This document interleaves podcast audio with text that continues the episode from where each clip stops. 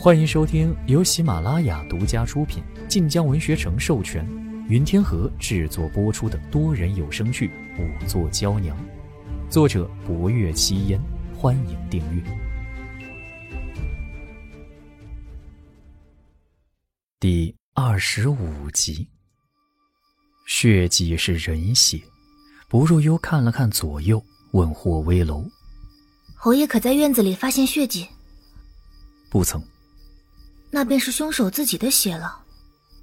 书房内血迹并无溅射，亦未沾在别处。凶手除非不小心，否则自己不会沾上郑三爷的血。而他离开时没在院内留下痕迹，此处的血迹自是他自己的。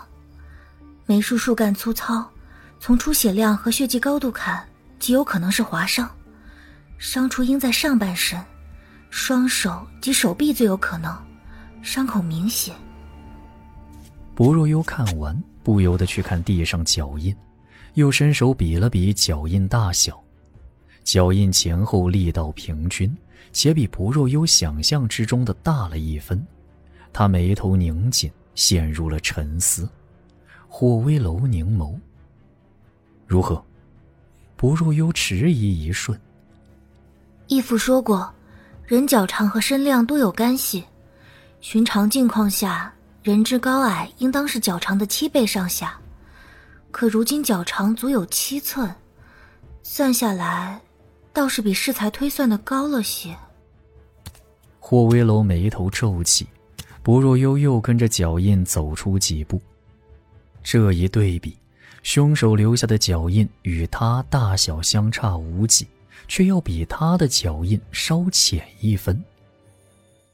凶手比民女瘦，而脚印相差无几。按理来说，他应和民女身量一般。不过，有一种可能。不若幽半蹲在地，说至此，抬起头来望着霍威楼。他极有可能得过病，或者生计困苦、膳食不良，从而造成脚印虽与民女一般大小，身量却要纤瘦矮小的多。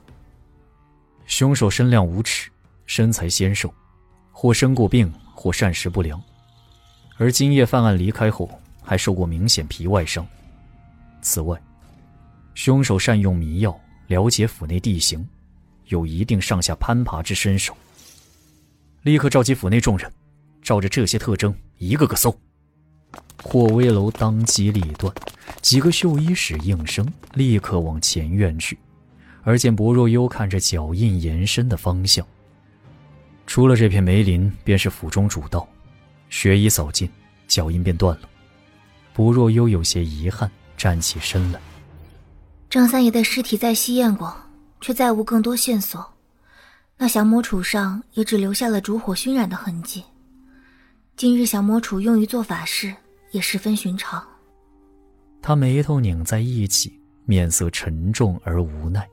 仿佛验不出更多的线索，是他办事不利。霍威楼正欲说点什么，福公公上前道：“侯爷可知府上四爷回来了？”霍威楼颔首，语气一下子沉冷了两分。知道，他与郑文燕是双生兄弟。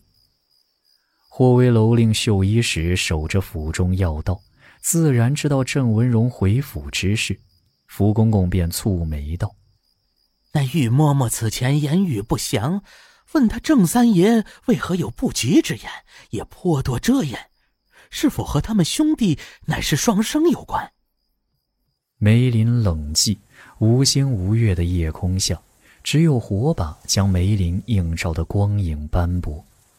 福公公的话回荡在寒风里。却无人能给出答案。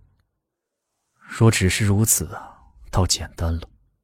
怕就怕还有更难以启齿之事。侯府有双生子，虽传出去不好听，可并不会伤其根本。如今连生命案，武昭侯亲临发问，亦敢隐瞒。若说只是遮掩双生兄弟之事，莫说霍威楼不信，便是薄若幽也绝不可能。而那背后凶手连伤三人，且有偿命之言，又和双生兄弟有无干系？霍威楼未在此多留，很快带人出了梅林去搜查可疑之人。这时，贺成从前院而来。啊，侯爷，道长请来了，是城外三清观的道长，颇有些名望。他粗粗一算，说今年的确隶属阴年，而阴时从初一到如今，只有大年初一时。之后，老夫人的头七和今日之二七都非阴日。霍威楼皱眉，不知想到了什么。往前算，从今年的大年初一一直往十五年前算。此外，再算一算郑文臣兄弟之生辰，要算十多年时日，所花费时间必定不少。贺成应下，得知霍威楼得了新的线索，要去排查众人。便也跟着往前院去。前院内站满了人，厅内站着侯府几位主子，厅外站着府内所有下人。侯爷，除了那位老嬷嬷和大夫人，其余人都在此处了。玉嬷嬷足不出祠堂，大夫人患有疯病，且二人身量亦不符合。霍威楼颔首进了正厅。厅内包括三夫人在内的所有夫人少爷皆在，霍威楼落座主位，面上寒色迫人。没了郑文彦，郑文安便成了如今主事之人，上前恭敬道：“侯爷，可是有了新的线索？”三夫人仍在哭，郑浩紧紧拉着三夫人衣袖，早前惊吓未消，看到这般阵仗。更是吓得小脸煞白。霍威楼扫了厅内众人一眼：“郑四爷在何处？”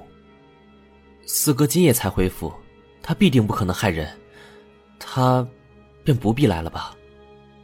厅外便是上至管家，下至扫洒粗鄙的所有侯府侍从，乌泱泱近百人。郑文安说话时压低了声音。足见不愿让郑文荣此时示人。霍威楼眸色微沉，看向他。